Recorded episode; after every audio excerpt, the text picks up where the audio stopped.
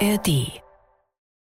Wenn der Begriff Tour der Leiden irgendwo seine Gültigkeit hat, dann hier im Fegefeuer des Mont Ventoux. Jetzt richtet er sich auf und da ist er da. Tourfunk, der Radsport-Podcast der Sportschau. Herzlich willkommen nach der zwölften Etappe. Wir sind, äh, wo sind wir, Holger?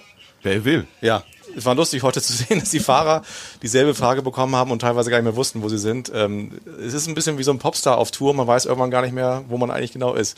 Herzlich willkommen. Fabian Wickmann ist da, unser TV-Experte. Moin Moritz. Heute ist Flo Nassmann wieder da, unser Fernsehreporter. Und zwar gerne. Und Holger habt ihr schon gehört, Holger Ebenso der Mann gern. für die Radiowellen in. Deutschland. Ich bin Moritz Kasserlet und wir hatten heute eine Etappe, die finde ich äh, in der Mitte so sportlich gesehen ein paar Längen hatte, landschaftlich sehr interessant. Ich habe ganz viel über Wein erfahren heute im ersten. Äh, aber es war hinten raus und vor allem vorne, finde ich, extrem spektakulär. Und wir lassen mal Simon Geschke sprechen, wie der Anfang war für ihn heute. An so Tagen wie heute, man merkt es dann schon an der Neutralisation, wenn die Neutralisation schon fast wie ein Massensprint gefahren wird, um äh, in der ersten Reihe zu starten. Das, äh, ja, dann weiß man, was es für ein Tag wird. Ja, es war dann sehr, sehr aufregend, Flo, heute zum Anfang. Ne? Ja, unglaublich. Und es war auch schön, dass wir im TV live drauf waren. Ich habe auf den Moment gewartet, in dem vielleicht so ein, so ein großer Champion nach vorne fährt und die Arme, ja, verkreuzt und sagt, Schluss jetzt. Es reicht jetzt. So wie Toni Martin ja mal einst. Ne? Hatte damals noch einen anderen, Ja, ja, der genau, wollte das ja. Feld beruhigen, weil das Wetter so schlecht war. Aber das war natürlich ein Wahnsinnsauftakt. Ja, unglaublich. 60 Kilometer. Ja. Permanent Attacken. Gibt eine Statistik. Es gab 33 Attacken heute äh, im gesamten Rennen. Äh, das ist extrem viel. Ja. Wie ist das für euch als Kommentatoren äh, im Fernsehen, die ihr sozusagen immer genau drauf seid und die Bilder kommentieren müsst? Es ist ja auch nicht leicht, den Überblick zu behalten. Wer versucht's jetzt, wer versucht's deswegen vielleicht nicht? Wie ist das für euch? Also schwieriger ist sogar der Anfang, wenn wir nämlich das Rennen zusammenfassen müssen. Wir übertragen es ja nicht ab äh, Kilometer Null, sondern ich sage mal die erste, was war es heute, 40 Minuten, ersten 40 Minuten müssen zusammengefasst werden. Sich dann zu entscheiden, was war denn jetzt eigentlich wichtig, äh, was, was ist relevant, am Ende war von diesen Attacken gar nichts relevant, äh, was wir in der Zusammenfassung gezeigt haben. Du willst nicht verpassen, hast du mal ein deutsches Gesicht gesehen, Polit war ja mal dabei, ganz kurz auch mal Geschke, es war mal Zimmermann im Bild. Das alles muss zusammengeschnitten werden und möglichst in vielleicht 90 Sekunden, 120 Sekunden und das in diesen vielen Attacken ist fast noch schwieriger, als dann im, im Live-Bild den Überblick zu behalten. Das, das, zumal der Kollege äh, Wegmann so ein geschultes Auge hat, der, der hat das ja. Alles im Blick. Ja, hinterher war es dann auch leichter, weil es äh, immer, immer dieselben Personen waren, die attackiert haben. Die anderen konnten einfach nicht mehr. Ja. Wie war das für dich als Fahrer früher, diese Phasen des Rennens?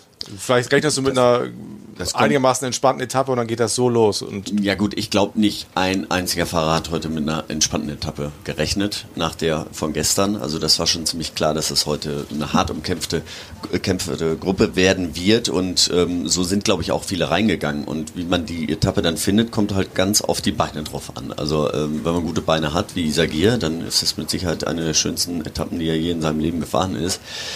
Ähm, wenn man Caleb Youn heißt ähm, und ähm, Jasper de Bois war es, glaube ich, ähm, waren zu zweit, ähm, den ganzen Tag äh, hinterher fährt und dann, ich glaube, vier Minuten vom Zeitlimit irgendwie noch ins Ziel kommt, äh, dann ist es, glaube ich, so ein Tag zum Abhaken. Ja, haben wir übrigens noch gesagt, da waren wir schon runter vor der Live-Sendung. Zwei blöde Jobs heute. Caleb Youn, ja, und der Besenwagenfahrer, der, der die beiden dann vor sich her treibt. Der, äh, das schade eigentlich, da waren wir schon runter vom, vom Sender. Ne? Das war, war ein Kein so Drama wie vorher ja mal mit Fabio Jakobsen Oh an, ja, an dem oh einen Berg, ja. 16 Sekunden, der dann Oh ja. links in die Bande krachte, als er im Ziel war.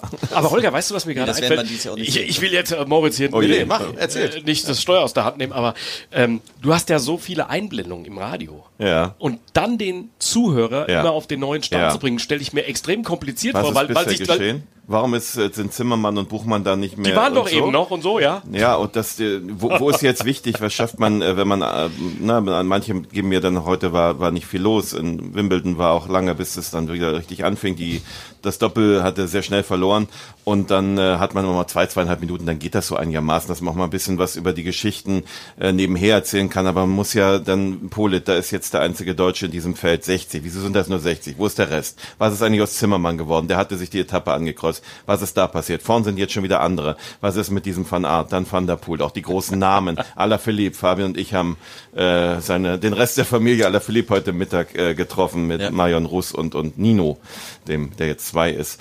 Ähm, ja, das, das alles zu erzählen und am Ende ist von all dem ja so viel kann ich übrig. Am Ende war es Isagire und dann das fällt alles zusammen, mehr oder weniger. Also was ist denn jetzt passiert mit all denen? Das äh, ein bisschen, bisschen viel Action für so eine Etappe, klar. Ja, wir können euch erzählen, was mit Nils Polit passiert ist. Es ja. war auch gerade taktisch am Anfang sehr, sehr interessant. Wir haben äh, ja die Gelegenheit, zum ersten Mal in diesem Jahr Teile des Teamfunks mitzuhören. Und es gab eine ganz klare Ansage relativ zu Beginn des Rennens von Rolf Aldag, sportlicher Leiter vom Team Bora Hans Grohe, der ähm, Nils Polit im Prinzip ja nicht zurückgepfiffen, aber im Feld gehalten hat. Bob is not in that first group. Bob is not in that first group, so we only have Niels and Jai in that group. So Niels, the only thing you do now is look after Jai. Don't try to attack or get away. It's just too risky, it's too dangerous. The third group is too far behind. Also was ist passiert? Das Feld ist auseinandergefallen und Emanuel Buchmann und andere Bora-Fahrer waren in der hinteren Gruppe und Jai Hindley hatte vorne nur noch Nils Polit und deswegen durfte der nicht rausfahren und der fand das ziemlich schade. Ja gut, äh, ich habe es auf jeden Fall versucht am Anfang und äh, ja, nachdem dann das Feld gerissen ist, hatten wir leider nur ja, Jai und mich vorne in der ersten Gruppe. Und äh, ja, somit war natürlich die Priorität auf jeden Fall erstmal voll auf Jai.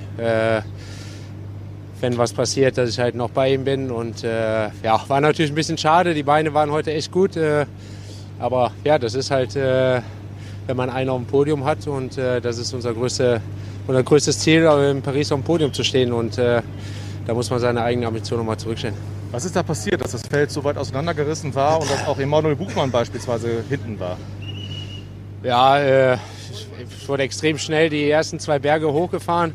Dann war es äh, ja auch eine, eine, technische Abfahrt, die wir runtergefahren sind und äh, wir hatten in der Gegensteigung ist, glaube ich, gerissen.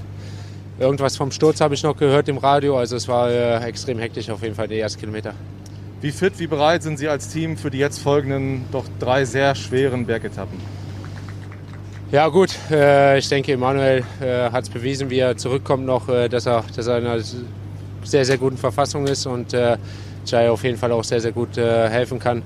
Und die anderen Jungs werden sich auch äh, ja, sehr, äh, sehr, sehr bemühen, dass wir, dass wir irgendwie Jai da bestmöglich in den Bergetappen helfen können. Können Sie eigentlich bestätigen, dass Sie das Team am Saisonende verlassen werden? Äh, das sind Gerüchte, ja. Gerüchte ja oder äh, keine Auskunft?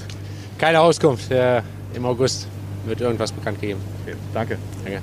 Tja, gut, dass wir darüber gesprochen haben. Angeblich soll er zu UAE wechseln, aber das sind halt, wie er sagt, nur Gerüchte. Mal gucken, was daraus wird. Werden wir spätestens am 1.8. erfahren. Ja. Oder frühestens. Oder so, frühestens. frühestens ja.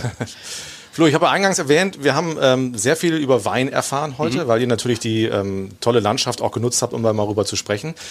Wie entsteht so eine Idee eigentlich, dass ihr euch die Etappe anguckt und wisst, das geht über weite Strecken durch ein wunderschönes Weinanbaugebiet. Lass uns mal mit jemandem darüber sprechen, der sich auskennt. Wie entsteht sowas in einem Programm? Tatsächlich heute Morgen als ich durchgefahren bin, also wir hatten genug vorbereitet, ja. Also ich hatte genug Infos über die Krühlagen, so heißen die ja diese zehn. Ich wusste auch über die, die Weinkrise Bescheid und über das Massenprodukt äh, Beaujolais Primeur und äh, wir hatten ja auch einen Einspieler dazu, dass sich die Japaner früher in Pools gelegen, gelegt haben und haben diesen Wein da reingeschüttet. Also völlig absurde Bilder. Aber ich habe dann gedacht, Mensch, irgend, mit irgendjemandem würde ich gern mal darüber reden. Und ich habe tatsächlich dann angehalten an der Strecke und habe geschaut, gibt es eine deutsche Sommeliervereinigung? Sowas muss es ja geben. Mhm, gibt ja für alles einen Verband. Ist doch klar. Und dann bin ich auf einen Namen gestoßen, auf Marc, und der ist Sommelier-Weltmeister. Einer von zwei Deutschen, der Sommelier-Weltmeister wurde. Und das habe ich einfach im Internet gefunden. Und habe ich eine Adresse ausfindig gemacht und habe ich angerufen und habe dem Mann tatsächlich auf die Mailbox gesprochen. Er ist 32 Jahre alt, also noch ein ganz junger Typ, kommt aus Köln. Der rief zurück und dem habe ich das erklärt. Und er sagt, ja, könnte ich mir vorstellen. Wir hatten leider ein bisschen technische Probleme, es war nicht so astrein, aber das lag einfach daran, dass er nicht so einen guten Empfang hatte mit dem Telefon. Und dann hat er uns erzählt, die Hintergründe und ein Sommelier kennt sich natürlich in der Gastronomie auch aus, der weiß also, was es dazu gibt auf dem Teller. Er erzählte dann von Charcuterie. Mir hat es einen riesen Spaß gemacht, weil es mir, ne, weil eine spontane Geschichte war. Ich habe gedacht, komm, das können wir doch heute mal einbauen. Ähm, und es hatte in dem Moment passte es auch ganz gut, weil dann war die große Panik raus aus dem Feld. Ne? Es lief dann so gerade die Gruppe, dann kann man sowas auch machen. Man muss sich genau überlegen, äh, macht das jetzt Sinn? Was ist jetzt Prio 1? Das ist meistens der Sport, aber wenn sich eine Situation ein bisschen beruhigt hat, dann kann man solche Sachen auch spielen. Und mir hat es natürlich total Spaß gemacht. Ja, ich fand es total schön und spannend zu hören und es hat sich ja heute auch angeboten. Also ich habe ja schon erwähnt, es war dann zwischendurch ja tatsächlich auch ein bisschen zäh. Hinten raus wurde es wieder spannend. Isagire ähm, einer, für den man sich freuen kann, ne? dass er mal so eine Etappe gewinnt. Der sich auch richtig gefreut hat. Also diese Bilder ähm, bei Kofidis, die, die kommen ja aus dem Staunen und aus dem Feiern und äh, da reicht ja der Wein gar nicht. Da braucht man ja andere Getränke.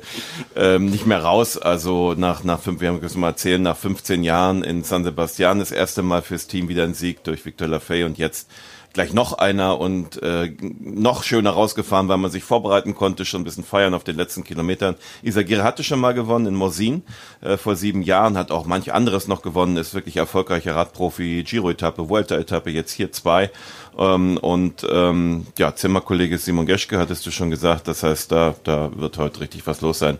30 Kilometer war allein unterwegs. Er hatte, glaube ich, das gute Timing. Mathieu van der Poel hat es, glaube ich, einen Berg zu früh probiert. Er war natürlich auch erpicht auf einen Sieg.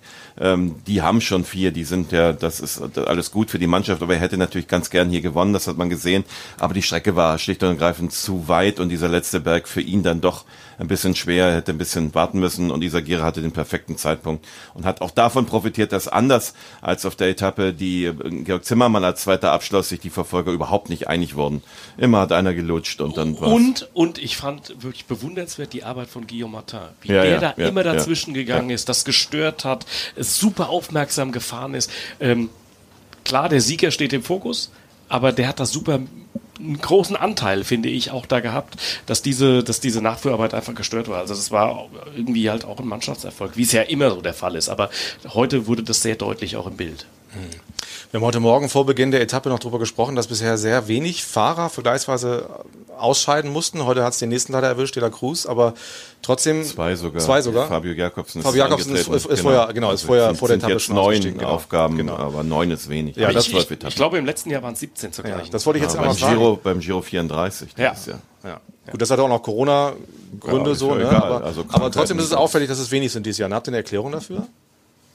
Also zum, zum äh, wichtig ist schon mal, dass kein Virus im Feld grassiert. Es muss nicht immer Corona sein. Es gab ja auch schon, äh, na, wegen schlechten Wetters auch bei der Tour de France schon, dass irgendwie ein Magen-Darm oder irgendwas umging. Äh, das haben wir schon mal nicht.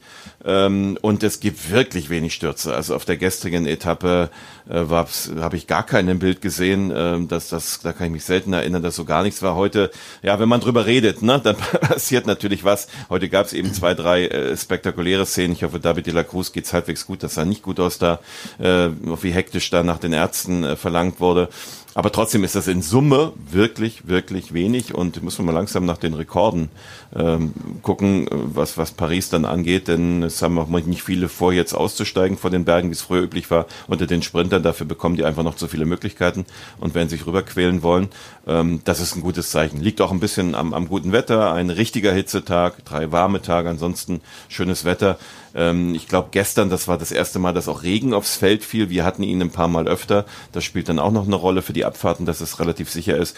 Und das passen, glaube ich, auch alle ganz gut aufeinander auf. Vielleicht sind auch die neuen Warnsignale in, in Anlass. Ne? Ja, die gab es aber letztes, äh, letztes und vorletztes Jahr auch schon. Ähm, also so ganz neu sind die nicht. Ich glaube auch, ähm, ja, in der ersten Woche haben wir keinen großen Massensturz gesehen. Also es mhm. gab keinen Massensturz bis jetzt. Und äh, das hat, glaube ich, ähm, das liegt daran, weil die ersten zwei Etappen einfach so schwer waren. Nach ja. der ersten Etappe wusste da eigentlich schon jeder, wo er, wo er zu sein hat im Feld. Ähm, der, der da schon 15 Minuten Rückstand hatte, der hält dann auch im Finale dann einfach nicht mehr so rein. Und ähm, die Stürze sind ja meistens der Grund, warum man dann äh, irgendwann auch aufgeben muss, ähm, körperlich erschöpft ist. Und ähm, ja, heute ähm, wie gesagt, Fabio Jakobsen ist raus. Mhm. Äh, ich bin mal gespannt, wie lange Caleb Ewan noch mitmacht. Ähm, denn die 160 da alleine waren ganz schön anstrengend für ihn, glaube ich, aber zu zweit. Zumal es ja auch jetzt, also wenigen Ausnahmen war ja im Sprint selten ganz vorne dabei. Ich glaube, einmal ist er aufs, aufs Podium gefahren. Ne? Zweiter, Aber, ja. ja. Nee, er war ja nicht einmal Zweiter, einmal Dritter. Hat er nicht mit, mit Bauhaus einfach zwischen äh, Etappe 3 und 4 genau. geswitcht ah, okay. und äh, ja, ja, ja, ja, Also ist er doch dran, okay. Ja, wir haben Morsin einmal eben kurz gehört, Isagir hat das schon gewonnen, da sind wir übermorgen. Morgen ähm, sehen wir wahrscheinlich eine der schönsten Serpentinenstraßen, die diese Tour zu bieten hat. Uli nimmt uns noch mit auf die 13. Etappe. Nördlich von Lyon liegt der kleine Startort Châtillon-sur-Chalaronne mit knapp 5000 Einwohnern. Fachwerkhäuser und alte Markthallen aus Holz verleihen dem Städtchen ein malerisches Dekor. Nördlich von Lyon, im Departement Ain, passiert das Feld früh den Parc des Oiseaux, einer der größten Vogelparks in Europa mit mehr als 3000 Arten aus aller Welt. 2020 endete hier eine Etappe der Tour de France. Durch die historische Provinz Dombes nähert sich die Strecke am französischen Nationalfeiertag dem Höhepunkt des Tages. Ausgehend von Culot an der Rhone, wo die Gebrüder Sarpollet geboren wurden, die in der zweiten Hälfte des 19. Jahrhunderts mit ihren von Wasserdampf betriebenen Autos zu Pionieren der Automobilbranche wurden. In Culot lebte zwischenzeitlich auch Henri Dunant, der Begründer des Roten Kreuzes. In diesem Städtchen beginnt der Anstieg zum Grand Colombier. Der weithin ragende Bergkoloss, gut 1500 Meter hoch, wird auch Pyramide des Bugey genannt. So heißt die Region im Vorland des französischen Jura. Eine Bruderschaft, die Fellée du Grand Colombier, verzeichnet rund 2000 Mitglieder. Aufgenommen wird nur, wer an einem Tag wenigstens zwei der insgesamt vier möglichen Anstiege zum Gipfel geschafft hat, mit dem Rad. Ja, also Samstag, Sonntag, ganzen Tag Berge, morgen in An und Ab, nur ganz am Ende, aber sehr spektakulär. Werden die beiden Überflieger morgen wieder uns eine Schau bieten? Ja, davon gehe ich auf jeden Fall aus. Äh, ob sie äh, Erster, Zweiter werden oder hinter ähm, Elfter, Zwölfter, äh, das bleibt noch dahingestellt, weil bis dahin ist es mehr oder weniger flach. Ähm, ich gehe davon aus, dass eine Gruppe geht und dann kommt es darauf an, wie sie hinterherfahren, wer in dieser Gruppe dann sitzt ähm, und ob die vielleicht durchkommt oder nicht. Aber ähm, die zwei werden sich auf jeden Fall einen Showdown liefern freust dich drauf. Du nix schon. Ich freue mich total drauf. Ich hoffe, dass die Anfahrt zum Grand Colombier nicht zu langweilig wird, ja, optisch, dass das ähm, schon dichter, dass wir auch eine Möglichkeit haben, darüber zu spekulieren, wie das weitergeht. Letztendlich ist es in der Tat egal, ob die beiden um den Tagessieg fahren, aber ich gehe fest davon aus, äh, dass es eine Auseinandersetzung geben wird. Das haben wir in den anderen Etappen auch gesehen, dass es um, um Sekunden geht und äh, es nee, geht nicht um die Minuten. Das wird auch morgen so der Fall sein. Und dazu freue ich mich einfach auf diese Kulisse. Sie ist großartig. Äh, wir sind, äh, unten sieht man den Lac de Bourget. Wir werden viele sehen, wahrscheinlich ähm, äh, zu Gesicht bekommen. Vielleicht sogar bei guter Wetterlage schon mal den ersten Blick in Richtung Hochgebirge, Richtung Mont Blanc. Auch da bin ich vorbereitet. Das ist ein ganzes Stück mhm. weg, aber bei guter Wetterlage wird man das sehen können. Ähm, wir fahren in der Nähe des, des Maison d'Isieux vorbei. Werden wir vielleicht nicht zu Gesicht bekommen. Das hat eine ganz tragische Geschichte, die wir vor ein paar Jahren schon mal erzählt haben. War ein Zufluchtsort für jüdische Waisenkinder und Halbwaisen, die dort aber entdeckt wurden. Eine ganz tragische Geschichte, die sich dort ereignet hat. Also es gibt vieles zu erzählen und es gibt vor allem sehr vieles zu sehen auf der morgigen Etappe. Ja, ich glaube, dass es ähm, sehr schnell am Anfang natürlich wird. Wir haben einen Nationalfeiertag hier in Frankreich, das heißt äh, für die französischen Radprofis immer ein Etappensieg, der doppelt viel wert wäre. Deswegen glaube ich, dass es wirklich lange dauern wird, bis so eine Gruppe auch wirklich existiert. Ob man sie dann wirklich so äh, zeitig gewähren lässt, dass der Vorsprung vor dem Colombier, egal wie sie zusammengesetzt ist, also ich glaube vier, fünf Minuten, was werden die brauchen? Ja. Ja, ja fünf. Je nachdem. Je nachdem, wer drin ist. Klar. Ja, genau. Und, und je nachdem, wann die beiden auch anfangen, fangen, äh, 17 Sekunden liegen zwischen beiden, 17 Kilometer ist der Anstieg lang. Ähm, wann, wann das Fest beginnt, also ich glaube schon, dass das auch interessant wird, dann zu sehen, wer ist in, in der Gruppe dabei. Vielleicht äh, ja auch Georg Zimmermann. Ja, was auf jeden Fall noch spannend macht, ist die, äh, die Länge oder die Kürze. Ja. Das sind nur 137 Kilometer und ähm, wenn die Flucht, also wenn es ein bisschen länger dauert, bis die Gruppe sich erstmal formiert, dann ähm, ja, müssen wir auch ziemlich schnell wieder hinterherfahren. Deswegen wird es, glaube ich, nicht so langweilig. Was hat das für Auswirkungen für die, für die Karenzzeit, für die Sprinter, wenn es so eine Kurzetappe ist?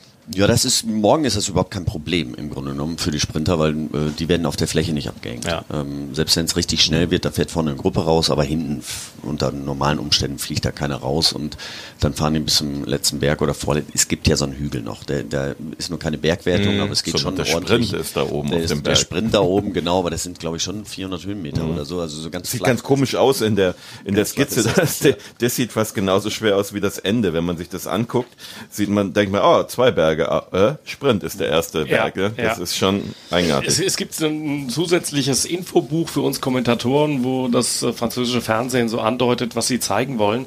Und tatsächlich in dieser Mappe steht das Ding noch als Bergwert. Na, haben sie rausgenommen. Dann Ja, haben sie rausgenommen. Ja. Ja.